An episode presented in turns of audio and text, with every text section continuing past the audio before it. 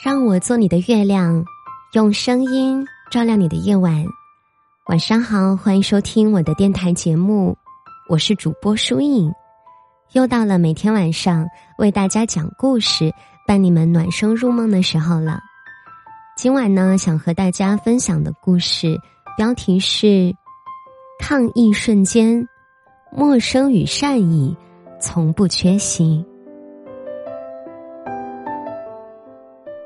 可怕的事情不时发生，但善意也从未缺席。这段时间，各地的疫情又一次爆发了，让许多人都不得不在自己的世界里咬紧牙关，努力抵御艰难的时刻。一次又一次的核酸检测，停工后为生计发愁的焦虑。不能出门的烦闷，都压在了隔离的人的身上。然而，在疲惫失意时，得到安慰和关心，也会让所有的委屈瞬间瓦解，变成难忘的温柔碎片。朋友最近在疫区做志愿者，每天都会和我分享几个他遇到的故事，那些来自陌生人的善意，那些。简单平凡的小事儿，猝不及防的，温暖了许多人。一位老爷爷为了方便志愿者工作，早早的就等在家门口，拿着本子写好了自己的名字、单元号和房间号。等志愿者过去的时候，他就把本子递过来，因为名字中的某一个字写了连笔。朋友一时没看清，就指着问爷爷，结果爷爷着急的又写了一遍。但这时的朋友低头写字，没意识到这位爷爷是不能说话的，就又把问题重复了一遍。结果面前的爷爷一下子急得不行，扯着朋友的手指了指本子，然后一笔一画的写着名字。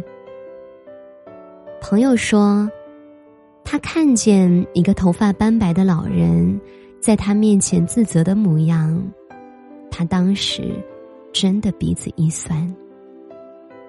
我们常常认为老人在如今的数字化时代中格格不入，他们也常常被贴上顽固、保守的标签。但这些老人其实更怕给我们添麻烦，所以。不妨对老人多点耐心，尊老爱老，这些深重在中华文化里的情怀，是我们这个民族与生俱来的温柔，我们千万不能丢。每天做核酸的时间都很早，许多人都是没有吃早饭就来排队的。过程中有一个女孩突然低血糖，后排的一个大哥。二话不说就走了，几分钟后，他拎着两大袋面包泡芙过来，说是他店里昨天刚烤出来的，然后放到一边，就接着去排队了。明明当时距离轮到他做核酸就差几个人了，而重新排队最起码得等半个小时，但他当时还是毫不犹豫的就离开了。生活扔过来万千难题，让人感到痛苦、沮丧、无力。然而，这些并不是生活的全部。命运是公平的，它有多残酷，就有多温柔。那些不动声色的善意，一直都在上演。或许你现在的生活一团糟，但你要相信。生活残酷，但也温柔。哪怕只是短暂的相遇，也总有人在乎你，关心你。早上七点半的时候，一个女孩着急的过来问朋友能不能插个队。她八点钟要进行研究生的复试，但他们那个社区七点才开始。哪怕他很早就下楼排队了，但前面还是排了好多人。朋友带着他去和医护人员协调，起初医护人员听到他要插队，很不高兴。了解到他的情况后，立马就先给他做了核酸。随后，几乎每一个工作人员都在跟他说：“祝他复试一切顺利。”我们或许都体会过整个社会为我们的梦想让路的时刻，一句鼓励的话语，一个善意的微笑，一个温暖的拥抱，都足以让我们被治愈。我们都被温暖过，也成为过别人的温暖，这大概就是世间美好环环相扣，善良好意。皆有回声。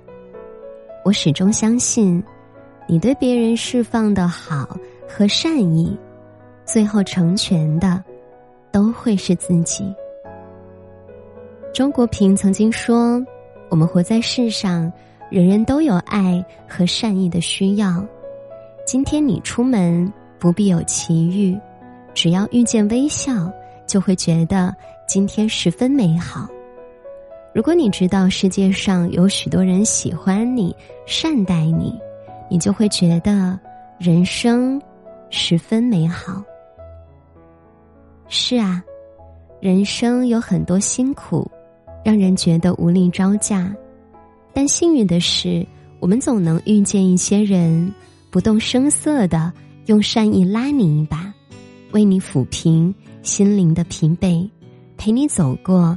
某些难熬的时刻，其实活着还真的是件美好的事儿，不在于风景多美、多壮观，而是在于遇见了谁，被温暖了一下，然后希望有一天自己也能够成为一个小太阳，去温暖别人。